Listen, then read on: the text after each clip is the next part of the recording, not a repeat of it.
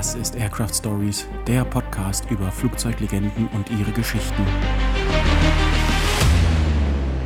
Roger that, bogies are checked back into me now. Bravo, close out, you copy. Roger that. Bogies 135, 50, Angel 16. Master on nine, master on nine. Fox 1, Fox 1. Hallo und herzlich willkommen. Ich bin Markus und gemeinsam mit Wikipedia bringe ich dir viel Wissenswertes zu den Ikonen der Luftfahrt auf deine Ohren. Jede Folge ein neues Flugzeug. Hallo, liebe Leute, schön, dass ihr wieder eingeschaltet habt. Es ist Weihnachtszeit und es kehrt langsam etwas Ruhe ein. Wir hoffen bei euch auch. Wir jedenfalls machen eine kleine Weihnachtspause und so sind wir in der letzten Folge für dieses Jahr. Und wo wir gerade bei Ruhe und Besinnlichkeit sind, die Weihnachtszeit ist ja bekanntermaßen die Zeit, in der man etwas runterfährt, die Besinnlichkeit einziehen lässt und zum Ende des Jahres vielleicht auch mal das alte Jahr Revue passieren lässt. Und wir machen das auch mal für den Aircraft Stories Podcast. Wir haben ja im Juli diesen Jahres mit dem Podcast angefangen.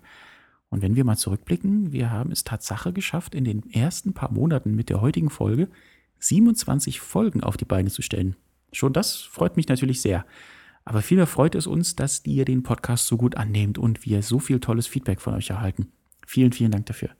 Das ist eine schöne Bestätigung, dass sich all die Arbeit lohnt. Und ich weiß ja nicht, wie es euch geht, aber ich habe aus jeder einzelnen Folge was mitgenommen.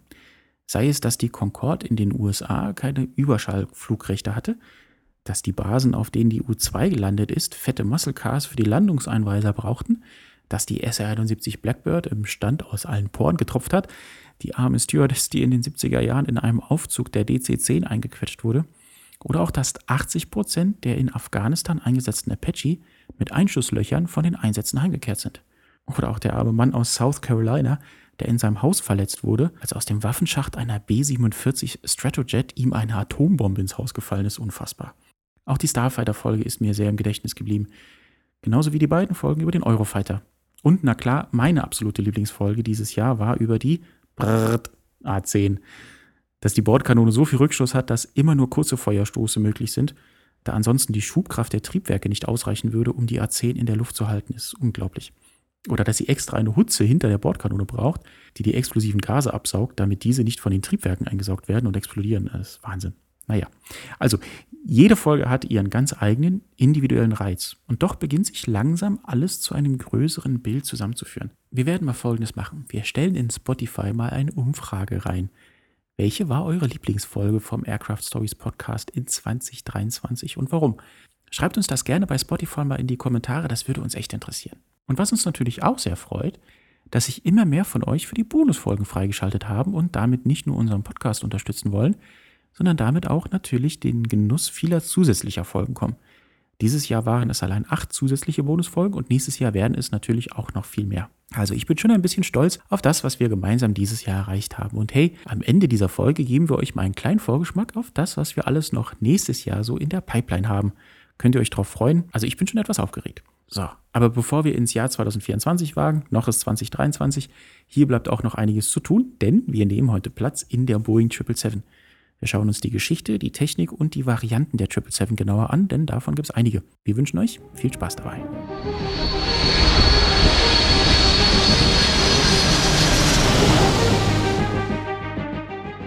Die Boeing 777 oder auch 777 genannt, ist ein zweistrahliges Großraum-Langstreckenflugzeug von Boeing für 300 bis 550 Passagiere. Sie ist das größte zweistrahlige Verkehrsflugzeug der Welt und durch die ETOPS-Zertifizierung auch auf Interkontinentalstrecken wirtschaftlich einsetzbar. Die Varianten der 777 unterscheiden sich in Länge und Reichweite deutlich. Der Erstflug der Grundversion der Boeing 777-200 fand am 12. Juni 1994 statt. Mit der Boeing 777 vergleichbar sind die Airbus-Modelle A330 und A350 sowie die Boeing 787. Mit Stand Ende Oktober 2023 wurden 1721 von 2149 bestellten Flugzeugen dieses Typs ausgeliefert.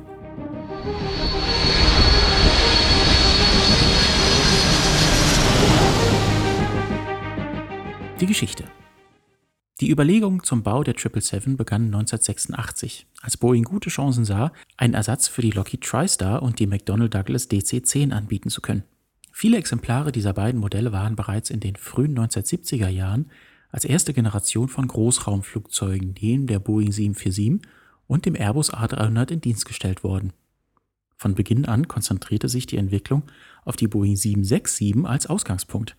Die 767 mit ihrem Rumpfdurchmesser von 5,3 Meter war im Vergleich zur 747 mit 6,49 Meter, zum A300 mit 5,64 Meter und zur DC-10 mit 6,2 Meter kein wirkliches Großraumflugzeug. Boeing war jedoch überzeugt, dass diese Größe für den vorwiegend angepeilten inneramerikanischen Markt am besten geeignet sei. Das Projekt erhielt also die Bezeichnung 767X. Zum Erreichen der größeren Passagierkapazität sah Boeing zusätzliche Rumpfsegmente, stärkere Triebwerke und eine größere Flügelspannweite mit Winglets vor. In den folgenden beiden Jahren trieb Boeing die Projektierung voran, bei der Vorstellung lehnten jedoch die Hauptkunden American Airlines und United Airlines den Vorschlag ab. Daraufhin wurden unterschiedliche verbesserte Entwürfe ausgearbeitet, darunter auch bizarre Konzepte wie die Kombination einer gestreckten 767-300 mit einem Teil des 757-Rumpfes, der auf den oberen hinteren Rumpfteil der 767 aufgepflanzt werden sollte. Vor dem Hintergrund der sich abzeichnenden Konkurrenz der modernen Entwicklungen bei McDonnell Douglas, die MD-11 seinerzeit, und vor allem durch Airbus, den A330 und den A340, beschloss das Produktentwicklungsteam im Oktober, die endgültige Abkehr von den bisherigen Konzepten und begann eine vollständige Neuentwicklung. Dabei befand der Hersteller eine zweistrahlige Auslegung in den operativen Kosten als 10% günstiger als ein dreistrahliges und als 30% günstiger als ein vierstrahliges Modell.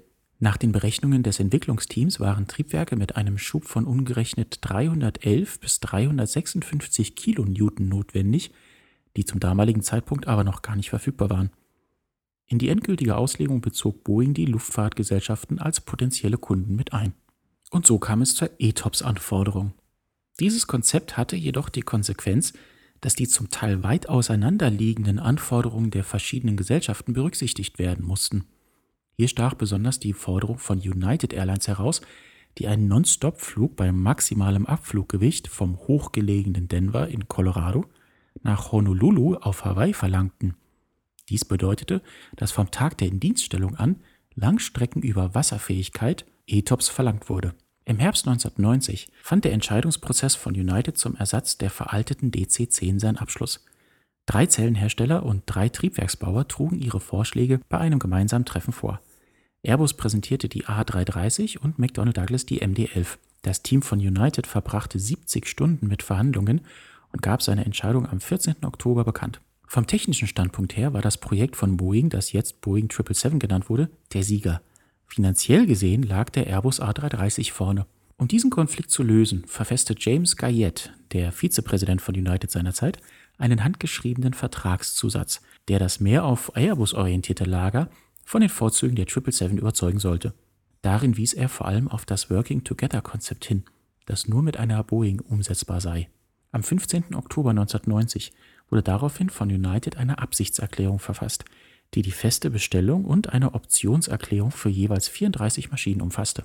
Boeing gründete unmittelbar danach die 777 Division of Boeing Commercial Airplane und ernannte Phil Condit als deren Geschäftsführer. Dieser wurde 1992 von Alan Mulally abgelöst. Die Bereitstellung der Produktionskapazität. 1990 begann die Vorbereitung für eine deutliche Erhöhung der Produktionskapazitäten im Boeing-Werk in Everett. Die 390.000 Quadratmeter Grundflächenerweiterung umfasste zwei neue Taktstraßen und einen neuen Hangar zum Lackieren der Maschine. Die Fertigungskapazität betrug damit sieben Maschinen pro Monat. Eine weitere Produktionsstätte für die Verbundwerkstoffteile, aus denen sich das Leitwerk zusammensetzt, wurde mit einer Grundfläche von 39.300 Quadratmetern in Tacoma im Bundesstaat Washington errichtet. Die Testphase. Am 9. April 1994 wurde das Flugzeug in Everett zum ersten Mal der Öffentlichkeit präsentiert. Diese Erstvorführung wurde alle 30 Minuten wiederholt und dabei mit Rockmusik, einer Laserlichtshow und Trockeneisnebel unterlegt. An diesem Tag hatten über 100.000 Mitarbeiter und ihre Angehörigen die Gelegenheit, den Prototyp zu besichtigen. Der Erstflug fand dann am 12. Juni 1994 statt und erreichte mit einer Dauer von 3 Stunden 48 Minuten einen Rekord für ein neues Flugzeug von Boeing. In der anschließenden zweijährigen Testphase wurden insgesamt neun Maschinen eingesetzt. Es wurden drei Zelle-Triebwerk-Kombinationen in 6700 Flugstunden zertifiziert. Die Testflüge nahmen damit fast dreimal so viel Zeit in Anspruch, wie dies bei der Zertifizierung der Boeing 767 der Fall war. Alleine die bis dahin einzigartige Forderung nach ETOPS-Fähigkeit von Beginn an erhöhte die notwendige Anzahl der Testmaschinen um 30 Prozent. Boeings erste Priorität während der Testphase richtete sich auf die Zertifizierung der mit PW 4084 Triebwerken ausgerüsteten United-Version, wofür fünf der neuen Maschinen eingesetzt wurden. Zunächst wurden nur zwei Varianten angeboten. Die Basisvariante Boeing 777-200 und eine Variante mit höherer Reichweite, aber auch höherem Gewicht, die 777-200 IGW, die man später in 777-200 ER umbenannte. Was das bedeutet, da gehen wir später noch drauf ein.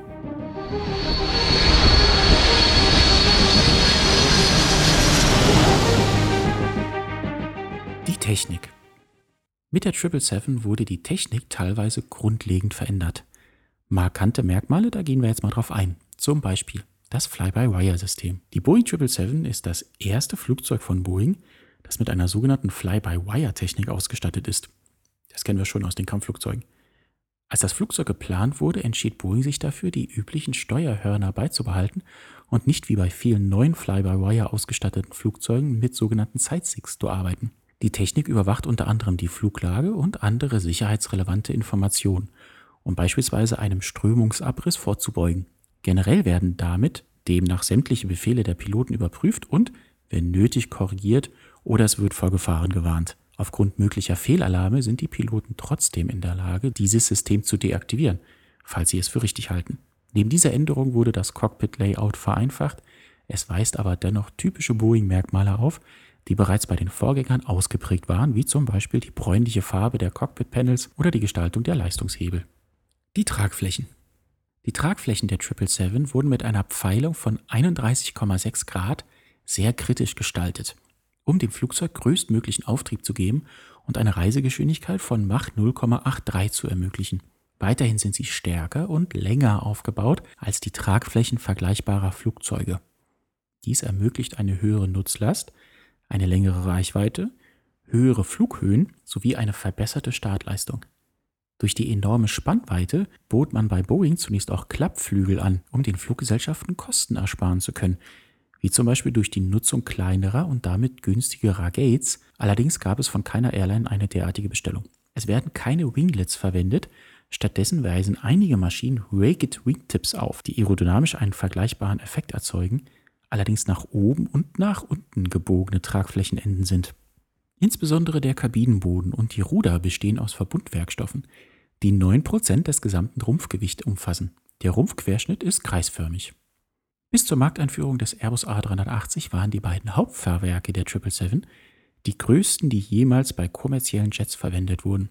Es gibt zwei dreiachsige Hauptfahrwerke mit jeweils sechs und ein Bugfahrwerk mit zwei Rädern. Die hintere Achse der Hauptfahrwerke ist lenkbar, um engere Kurvenradien zu ermöglichen.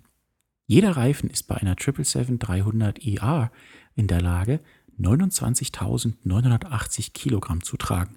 Das ist mehr als zum Beispiel bei einer Boeing 747.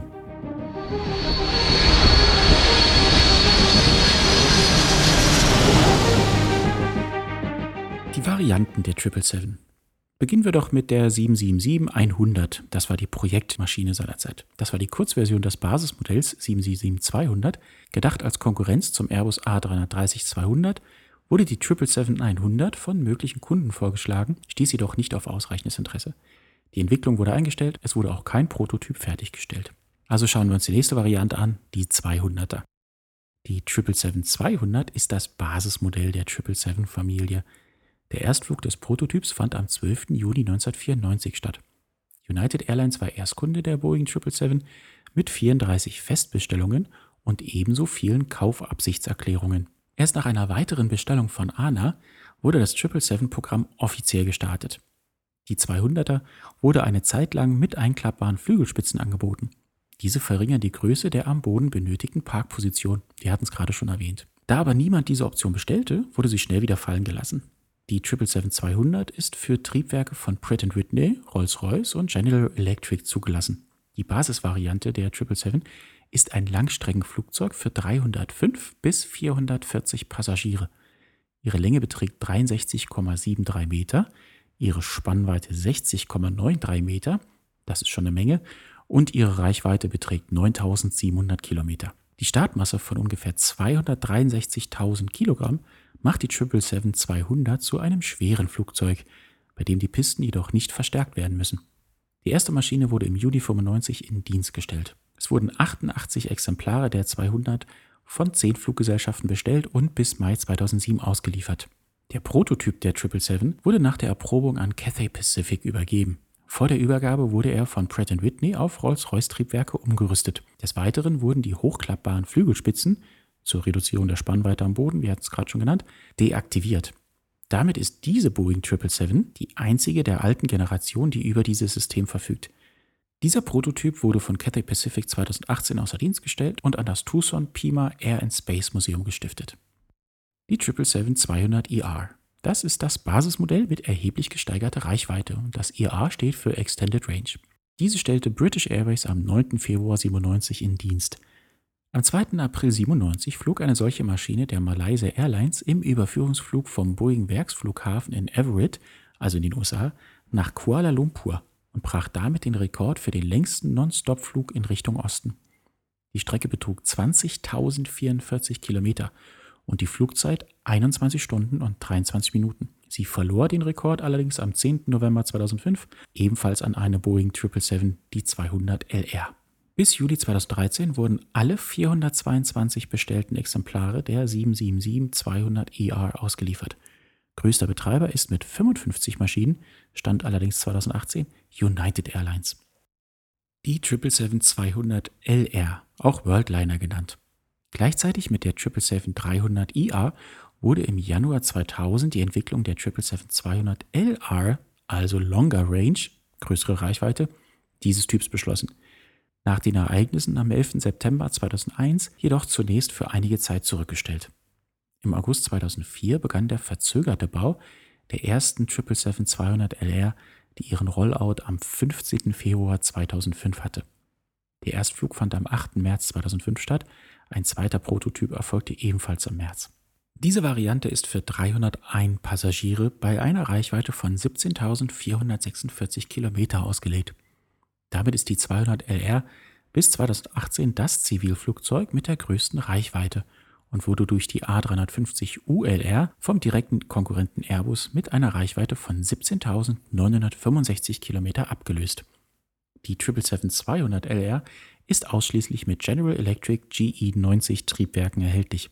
Der Name Worldliner entstand in Anlehnung an den Namen Dreamliner der Neuentwicklung 787.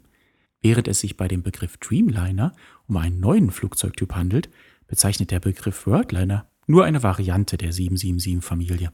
Am 9. November 2005 brach der zweite 200LR-Prototyp mit 35 Passagieren an Bord von Hongkong in Richtung Osten auf, um über den Pazifik, Nordamerika und den Atlantik nach London zu fliegen. Testpilotin Susanna Darcy Hennemann landete am 10. November 2005 um ca. 14.30 Uhr auf dem Flughafen Heathrow. 22 Stunden und 42 Minuten nach ihrem Start und stellte mit 21.601 Kilometer einen neuen Rekord für den längsten Non-Stop-Flug eines kommerziellen, nicht militärischen Flugzeugs auf. Das erste Flugzeug dieser Version wurde am 24. Februar 2006 an die PIA ausgeliefert.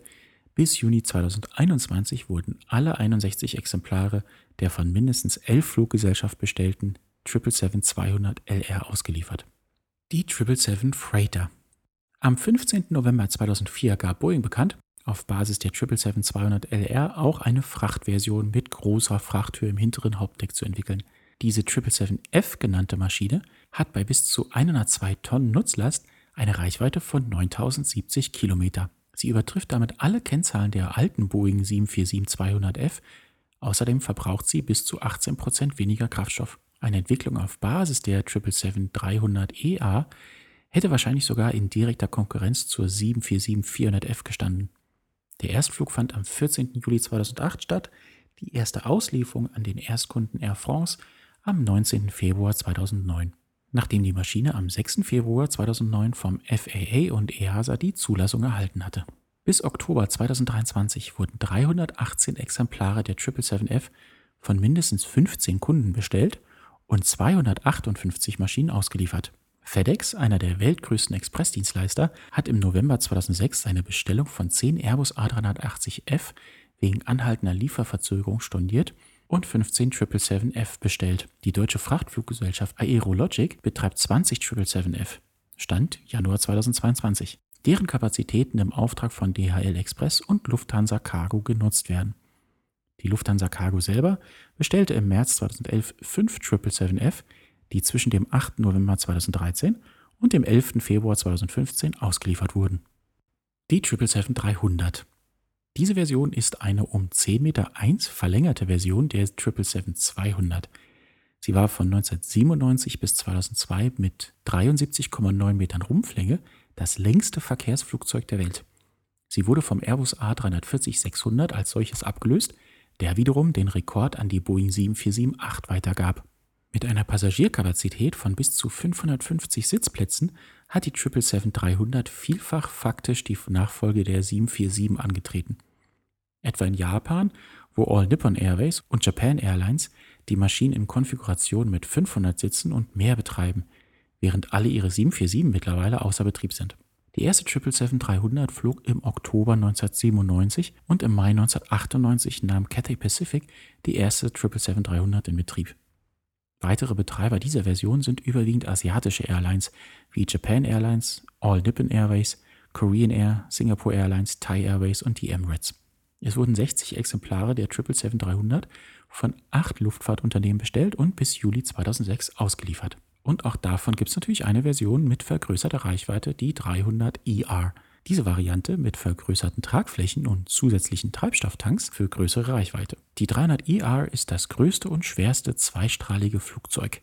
Es wird ausschließlich mit dem GE 90 115B Triebwerk von General Electric bestückt, das mit 519 Kilonewton Schub das bisher leistungsstärkste zivile Strahltriebwerk ist. Wow, 519 Kilonewton, das ist echt eine Menge. Der erste Prototyp absolvierte seinen Erstflug am 24. Februar 2003. Der zweite Prototyp flog erstmals im April 2003. Nachdem sie umfangreiche Testflüge für die Zulassung dieses Typs absolviert hatten, wurden die beiden Prototypen im Juni 2004 an Japan Airlines abgeliefert. Die ersten 777-300ER wurden im April 2004 von Air France in Betrieb genommen. Bis Ende Oktober, zwei, bis Ende Oktober 2023 wurden 837 Exemplare von mindestens 35 Fluggesellschaften bestellt und ausgeliefert. Und auch von dieser Version gibt es eine Frachtervariante, die Boeing 777-300 ERSF. Das SF steht für Special Freighter. Das ist eine von der Passagier in eine Frachtmaschine umgebaute 777-300ER. E der erste Umbau einer GCAS gehörenden Maschine, die im Jahr 2005 an Emirates ausgeliefert und 2022 an den Leasinggeber zurückgegeben wurde, begann im Juni 2020 bei Israel Aerospace Industries, IAI, die bereits Frachtumbauten für die Boeing 737, die 747 und die 76 anbieten. Die Indienststellung des Prototyps wurde für 2022 angestrebt. IAI lagen seinerzeit 15 Festbestellungen und 15 Optionen von GECAS vor, die nach Umbau an Frachtfluggesellschaften verliest werden sollten. Die Boeing 777X Anfang 2012 kündigte Boeing an, die Reichweite der 777 weiter zu steigern, um auch Ultralangstrecken wie Sydney-Frankfurt direkt und ohne die bisher obligatorischen Zwischenlandungen bedienen zu können. Dazu soll der derzeitige Treibstoffverbrauch gegenüber der 777-300ER um etwa 15% gesenkt und die Spannweite noch einmal auf 71,7 Meter erhöht werden. Die Einführung der anfangs als 777-8LX bezeichneten Version wurde mit etwa 2020 angegeben. Nachdem ursprüngliche Pläne mit einer 777-8X mit leistungsstärkeren Triebwerken und niedrigem Höchstabfluggewicht aufgegeben worden waren, wurde der dadurch frei gewordene Projektname auf die Ultralangstreckenversion übertragen. Boeing gab Ende April 2013 die Angebotsfreigabe für die 777X bekannt – als Triebwerke sollten Versionen des geplanten GE9X von General Electric zum Einsatz kommen. Diese sollen jeweils mindestens 467 kN Schub erzeugen. Angepeilt sind jedoch 480 kN. Die 777-8 soll in direkter Konkurrenz zum Airbus A350-1000 350 bis 375 Sitzplätze haben, bei der 777-9 sollen es 400 bis 425 Sitzplätze sein. Beim Programmstart am 17. November 2013 gab Boeing bekannt, dass die 777-8, damals noch 777-8X, mit 350 Passagieren 17.220 Kilometer weit fliegen kann und die 777-9 oder auch 9X mit über 400 Passagieren 15.185 Kilometer weit. Bei beiden Versionen werden die Spitzen der aus Kohlenstofffaser verstärktem Kunststoff bestehenden Tragflächen hochklappbar sein, um am Boden Platz zu sparen. Die Spannweite variiert also zwischen 71,8 und 64,8 Meter. Die 777-8 wird etwa 69,5 Meter, die 777-9 etwa 76,5 Meter lang sein. Die Nutzung eines Hybrid-Laminar Flow Control Systems wurde entgegen ursprünglicher Pläne verworfen. Kabinenfenster und Breite sollen größer sein als bei den bisherigen 777-Versionen. Bei der Avionik sollen Touchscreens zum Einsatz kommen. Boeing will dazu mit Rockwell Collins zusammenarbeiten. Die deutsche Lufthansa kündigte als erste Fluggesellschaft am 19. September 2013 an, 34 der extra langen 777-9, damals noch 9X, zu bestellen. Letztlich blieb es bei der Festbestellung von 20 Maschinen im November 2013, aufgestockt um sieben weitere X im Mai 2022. Stand Ende Oktober 2023. Bei Bekanntgabe des Programmstarts lagen für die 777X insgesamt 259 Bestellungen und Absichtserklärungen von vier Fluggesellschaften vor, von denen drei vom Persischen Golf kamen. Ende Oktober 2023 waren es 363 Festbestellungen. In einer Mitteilung von Boeing an die US-amerikanische Börsenaufsicht SEC vom 2. Februar 2021 hieß es, dass Boeing durch die Lieferverzögerung der 777X nur noch von 191 sicheren Bestellungen ausgehe. Bei den restlichen Bestellungen könnten die Kunden von einem Stornierungsrecht Gebrauch machen. Ende November 2018 wurde beim ersten fliegenden Prototyp der 777-9 erstmals die Elektrik eingeschaltet. Der Rollout erfolgte am 13. März 2019 in Anwesenheit von Boeing-Mitarbeitern. Auf die sonst übliche Medienpräsenz sowie Feierlichkeiten wurde aufgrund des Absturzes der Ethiopian Airlines Flug 302 am 10. März 2019 verzichtet. Im August 2019 unterbrach Boeing die Entwicklung einer Ultralangstreckenversion der 777-8, weil das Personal für die Arbeiten zur Wiederzulassung der mit dem Flugverbot belegten 737 MAX benötigt wurde. Im September 2019 sprang bei einem Bodentest der 777X eine der Frachttüren auf, woraufhin der Hersteller weitere Zulassungstests aussetzte. Der bereits für den Frühsommer 2019 vorgesehene Erstflug der 777-9 wurde am 25. Januar 2020 erfolgreich durchgeführt. In einer Pressemitteilung vom 27. Januar 2021 gab der Vorstandsvorsitzende von Boeing bekannt, dass es bei der Boeing 777X zu Verzögerungen bei der Erstauslieferung kommen werde. Boeing erwarte nun eine Lieferung nicht vor Ende 2023. Als Begründung für den neuen Zeitplan nannte er finanzielle Auswirkungen durch die Covid-Pandemie und erweiterte globale Zertifizierungsanforderungen. Unter der Bezeichnung 777-8F gab Boeing am 31. Januar 2022 die Entwicklung einer Frachtvariante der 777X mit einer Länge von 70,9 Metern bekannt. Die 777-8F soll auf die Ladefläche von 766 Quadratmetern eine maximale Zulassung von 118,2 Tonnen und bis zu 8167 Kilometer weit transportieren können. Erstkunde ist Qatar Airways, die 20 ihrer bestellten 777-9 auf die 777-8F umgeschrieben und 14 weitere fest bestellt haben. Ethiopian Airlines bekundet Interesse an fünf dieser Frachtmaschinen. Die Lufthansa Cargo bestellte im Mai 2022 sieben Stück. Im August 2023, also dieses Jahr, aktualisierte Boeing die geplanten Dimensionen der 777-8. Statt wie ursprünglich geplant 69,8 Meter, soll diese Variante nun wie die 777-8F ebenfalls 70,9 Meter in der Länge messen. Dadurch steigt die typische Passagierkapazität auf 395 und die maximale Reichweite geringfügig auf 16.100 Kilometer. Kurze Werbung. Hier mal ein wenig Werbung in eigener Sache. Diejenigen von euch, die uns über Spotify hören, haben es wahrscheinlich schon mitbekommen. Ihr könnt euch unsere neuen Bonusfolgen freischalten. Für einen kleinen monatlichen Betrag könnt ihr unseren Podcast unterstützen und somit die Produktion vieler weiterer Folgen sicherstellen. Und das ist wirklich kein großer Betrag. Sagen wir mal so, ein Kaffee auf der Autobahn kostet mehr. Wir machen ja das Ganze in unserer Freizeit. Das heißt, wenn andere bei schönem Wetter draußen sind, Sport machen, ins Kino gehen oder Zeit mit der Familie oder Freunden verbringen, sitzen wir im Studio und produzieren für euch neue spannende Podcast-Folgen. Unser Ziel ist es, so viele Folgen zu produzieren, dass wir im Laufe der Zeit eine Art Flugzeugenzyklopädie zum Hören erschaffen. Es wird natürlich auch weiterhin viele freie Folgen geben, aber wenn du uns auf diesem Weg supporten möchtest, dann sind die Bonusfolgen genau das Richtige für dich. Also, schalte dir noch heute die Bonusfolgen über das kostenpflichtige Abo auf Spotify frei, genieße die spannenden zusätzlichen Inhalte und freue dich über das gute Gefühl, den Aircraft Stories Podcast nachhaltig zu unterstützen. Wir sagen vielen Dank. Und nun weiter mit der heutigen Folge.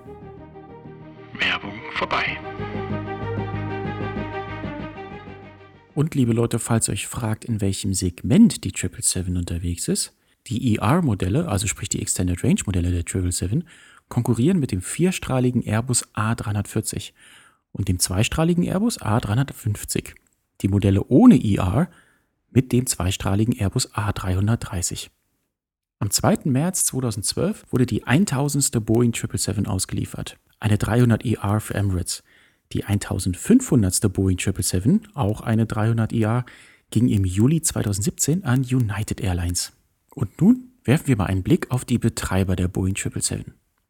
Die Boeing-Kunden, die die meisten 777 erhalten haben, sind Emirates, Singapore Airlines, United Airlines, ILFC und American Airlines. Und die Experten unter euch wissen natürlich, ILFC steht für International Lease Finance Corporation. Die machen Aircraft Leasing und Sales. Emirates ist 2018 die größte Fluggesellschaft und der einzige Kunde, der alle 777-Varianten einschließlich der 200, 200ER, 200LR, 300, 300ER und 777F in Betrieb genommen hat.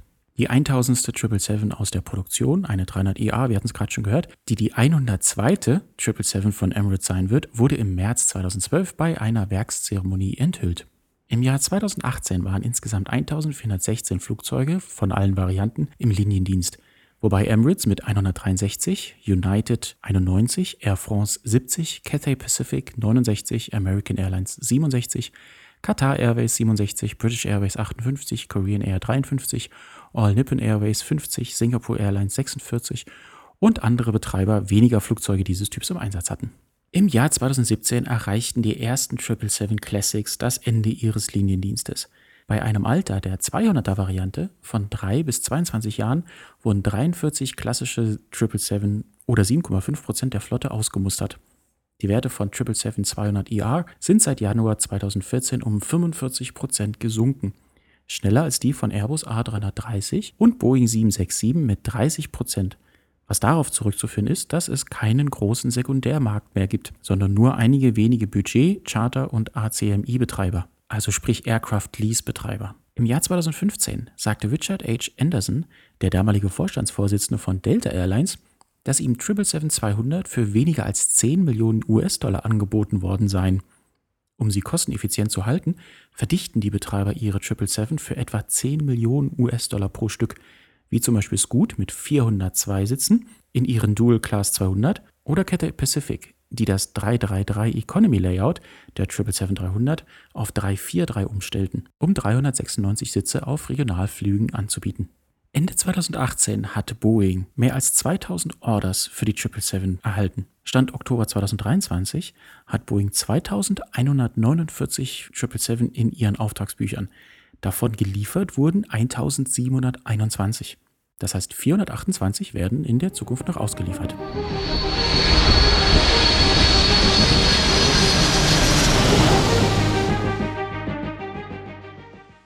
So, lasst uns doch mal einen Blick in die Unfallakten bzw. in die Zwischenfälle mit der Boeing 777 werfen. Bis August 2023 war die 777 in 35 Unfälle und Zwischenfälle in der Luftfahrt verwickelt. Darunter insgesamt acht Total Losses, man spricht davon Hüllenverlusten. Fünf während des Flugs und drei am Boden. 541 Todesopfer waren zu beklagen, einschließlich eines Todesopfers aufgrund von Unfällen am Boden. Und drei Entführungen, das erste Todesopfer unter Beteiligung des Zweistrahlers ereignete sich bei einem Brand während des Auftanken eines Flugzeugs auf dem Denver International Airport in den Vereinigten Staaten am 5. September 2001, bei dem ein Bodenarbeiter tödliche Verbrennung erlitt. Das von British Airways betriebene Flugzeug erlitt Brandschäden an den unteren Tragflächen und am Triebwerksgehäuse. Es wurde später repariert und wieder in Betrieb genommen. Der erste Total Loss, also Hüllenverlust, ereignete sich am 17. Januar 2008, als eine 777-200ER mit Rolls-Royce Trent-Triebwerken auf dem Flug von Peking nach London als British Airways Flug 38 etwa 300 Meter vor der Landebahn des Flughafens Heathrow eine Bruchlandung hinlegte und auf die Schwelle der Landebahn rutschte. Es gab 47 Verletzte und keine Todesopfer. Durch den Aufprall wurden allerdings das Fahrwerk, die Flügelwurzeln und die Triebwerke schwer beschädigt. Der Unfall wurde auf Eiskristalle zurückgeführt, die im Treibstoff des Flugzeugs schwebten und den Treibstofföl-Wärmetauscher verstopften. Später im Jahr 2008 kam es zu zwei weiteren kleineren kurzzeitigen Schubverlusten bei Trent 895 Triebwerken. Die Ermittler stellten fest, dass diese ebenfalls durch Eis im Treibstoff verursacht wurden, welches den Treibstofföl-Wärmetauscher verstopfte. Daraufhin wurde der Wärmetauscher neu konstruiert. Der zweite Hüllenschaden ereignete sich am 29. Juli 2011 als eine 777-200ER, e die als Egypt Air Flug 667 geplant war, einen Brand im Cockpit erlitt, während sie vor dem Abflug am Gate des internationalen Flughafens Kairo geparkt war. Das Flugzeug wurde ohne Verletzte evakuiert und die Flughafenfeuerwehr löschte das Feuer. Das Flugzeug erlitt allerdings Struktur-, Hitze- und Rauchschäden und wurde abgeschrieben. Die Ermittler konzentrierten sich auf einen möglichen Kurzschluss zwischen einem elektrischen Kabel und einem Versorgungsschlauch im Sauerstoffsystem der Cockpitbesatzung. Der dritte Höhenverlust ereignete sich am 6. Juli 2013, als eine 777-200ER der Asiana Airlines, Flug 214, bei der Landung auf dem internationalen Flughafen von San Francisco abstürzte, nachdem sie kurz vor der Landebahn aufgesetzt hatte. Die 307 überlebenden Passagiere und Besatzungsmitglieder an Bord wurden evakuiert, bevor das Flugzeug durch ein Feuer zerstört wurde. Zwei Passagiere, die nicht angeschnallt waren, wurden beim Absturz aus dem Flugzeug geschleudert und kamen dabei ums Leben. Ein dritter Passagier starb sechs Tage später an den Folgen der beim Absturz erlittenen Verletzung. Dies waren die ersten Todesopfer bei einem Absturz einer 777 seit ihrer Indienststellung im Jahr 1995. Die offizielle Unfalluntersuchung kam im Juni 2014 zu dem Schluss, dass die Piloten beim Endanflug 20 bis 30 leichte bis schwere Fehler begangen hatten. Mängel in der Pilotenausbildung von Asiana Airlines und in der Dokumentation komplexer Flugsteuerungssysteme durch Boeing wurden ebenfalls als Mitursache angeführt. Der vierte Höhenverlust ereignete sich am 8. März 2014, als eine 777-200ER e mit 227 Passagieren und 12 Besatzungsmitgliedern an Bord, die als Malaysia Airlines Flug 370 auf dem Weg von Kuala Lumpur nach Peking war, als vermisst gemeldet wurde.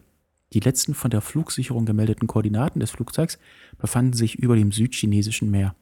Nachdem die Suche nach dem Flugzeug begonnen hatte, gab der malaysische Premierminister am 24. März 2014 bekannt, dass nach der Analyse neuer Satellitendaten nun ohne begründeten Zweifel davon auszugehen sei, dass das Flugzeug im Indischen Ozean abgestürzt sei und es keine Überlebenden gebe. Die Ursache ist nach wie vor unbekannt, aber die malaysische Regierung erklärte den Absturz im Jahr 2015 als Unfall. US-Beamte halten es für die wahrscheinlichste Erklärung, dass jemand im Cockpit von Flug 370 den Autopiloten des Flugzeugs umprogrammiert hat, um den Indischen Ozean in Richtung Süden zu überqueren. Am 29. Juli 2015 wurde auf der Insel La Réunion im westlichen Indischen Ozean ein Gegenstand gefunden, der später als Flapperon des immer noch vermissten Flugzeugs identifiziert wurde, was darauf hindeutet, dass er aus dem Hauptsuchgebiet abgedriftet war.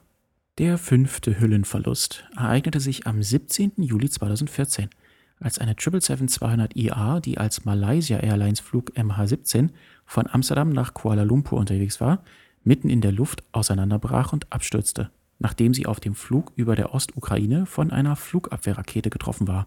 Erinnert ihr euch vielleicht noch, das war seinerzeit in allen Medien. Alle 298 Menschen, darunter 283 Passagiere und 15 Besatzungsmitglieder, an Bord kamen ums Leben, womit dies der tödlichste Absturz einer 777 war. Der Vorfall wurde mit den anhaltenden Aufständen im Donbass seinerzeit in Verbindung gebracht. Auf der Grundlage der offiziellen Schlussfolgerung der niederländischen Sicherheitsbehörde und des gemeinsamen Untersuchungsteams vom Mai 2018 machen die Regierungen der Niederlande und Australiens Russland für die Stationierung des Buk-Raketensystems verantwortlich, mit dem das Verkehrsflugzeug von einem wohl pro-russischen Separatisten gehaltenen Gebiet aus abgeschossen wurde. Der sechste Hüllenverlust ereignete sich am 3. August 2016, als eine 777-300 bei der Landung abstürzte und am Ende ihres Fluges als Emirates Flug 521 auf dem Flughafen Dubai Feuer fing. Die vorläufige Untersuchung ergab, dass das Flugzeug bei aktiven Scherwinden eine Landung versuchte. Die Piloten leiteten kurz nach dem Aufsetzen der Räder auf der Landebahn ein Ausweichmanöver ein. Also sprich, sie haben offensichtlich versucht, das Flugzeug wieder in die Luft zu bringen. Doch das Flugzeug setzte wieder auf dem Boden auf, offenbar aufgrund einer zu späten Gaspedalbetätigung. Dann wurde auch noch das Fahrwerk eingefahren und das ganze Flugzeug landete auf dem hinteren Unterboden und den Triebwerksgondeln was zur Abtrennung eines Triebwerks, zum Verlust der Kontrolle und zum anschließenden Absturz führte. Unter den 300 Menschen an Bord gab es keine Verletzten. Allerdings kam ein Feuerwehrmann bei der Kämpfung des Feuers ums Leben. Der Rumpf und die rechte Tragfläche des Flugzeugs wurden durch das Feuer irreparabel beschädigt. Der siebte Höhlenverlust ereignete sich im November 2017, als eine 777-200ER von Singapore Airlines beim Schleppen am Flughafen Singapur-Changi in Brand geriet. Ein Flugzeugtechniker war der einzige Insass an Bord und konnte sicher evakuiert werden. Das Flugzeug erlitt Hitzeschäden und wurde abgeschrieben. Ein weiteres Feuer ereignete sich am 22. Juli 2020 an einer Ethiopian Airlines 777F im Frachtbereich des Shanghai Pudong International Airport. Das Flugzeug erlitt einen Hitzeschaden und wurde als achter Höhenverlust abgeschrieben. Am 20. Februar 2021 erlitt eine 777-200 mit dem Namen United Airlines Flug 328 einen Ausfall des Steuerbordtriebwerks. Die Verkleidung und andere Triebwerksteile stürzten über einem Vorort von Denver ab. Der Flugkapitän erklärte einen Notfall und kehrte zur Landung auf dem Flughafen von Denver zurück. Eine sofortige Untersuchung noch vor einer formellen Untersuchung ergab, dass zwei Lüfterblätter abgebrochen waren. Eine Schaufel hatte eine Metallermüdung erlitten und möglicherweise eine andere Schaufel abgeschlagen, die ebenfalls abbrach. Boeing empfahl dann, die Flüge aller 128 einsatzbereiten 777-Maschinen mit Pratt Whitney PW4000 Triebwerken bis zur Überprüfung auszusetzen. Mehrere Länder schränkten auch Flüge von 777 mit PW4000 Triebwerken in ihrem Hoheitsgebiet ein. 2018 gab es ein ähnliches Problem auf dem United-Flug 1175 von San Francisco nach Hawaii, an dem eine andere 777-200 mit demselben Triebwerkstyp beteiligt war.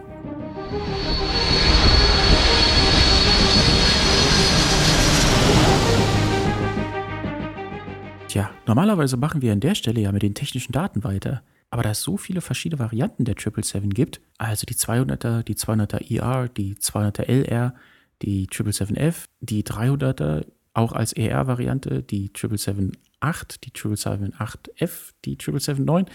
Tja, was sollen wir denn da jetzt für technische Daten machen? Die sind ja alle unterschiedlich. Und deswegen verzichten wir da jetzt einfach mal drauf. Aber es gilt wie immer, werft gerne mal einen Blick in den deutschen Wikipedia-Artikel. Da findet ihr auch nochmal die technischen Daten je nach Variante.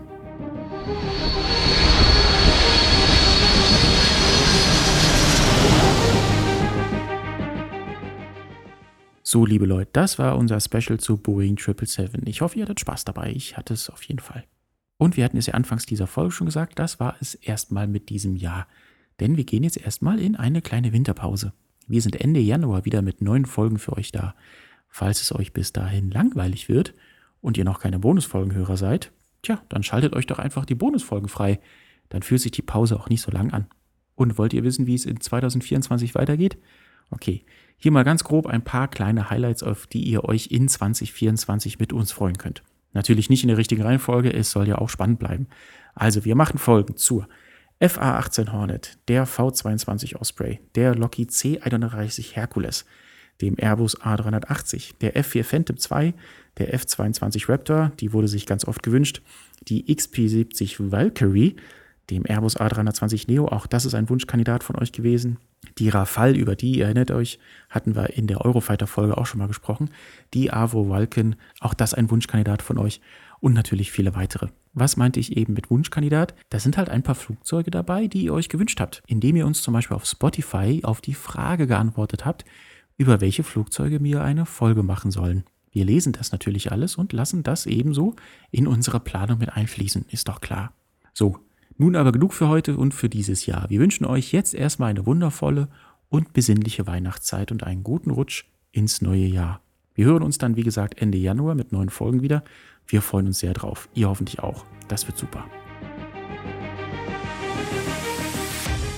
Das war Aircraft Stories, der Podcast über Flugzeuglegenden und ihre Geschichten. Wenn dir der Podcast gefällt, bewerte uns gerne und lass uns ein Abo in deiner Podcast-App da. Vergesse nicht die Glocke zu aktivieren, damit du keine Folge verpasst. Roger that. Bravo, close out, you copy?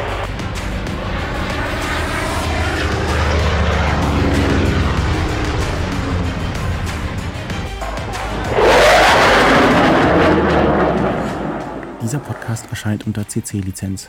Den Link zum Wikipedia-Artikel findest du in der Folgenbeschreibung. Dies ist eine Produktion von Fightertown Productions, gelesen von mir, Markus Jahn. He's 13550, Angel 60. Last one. Watch one.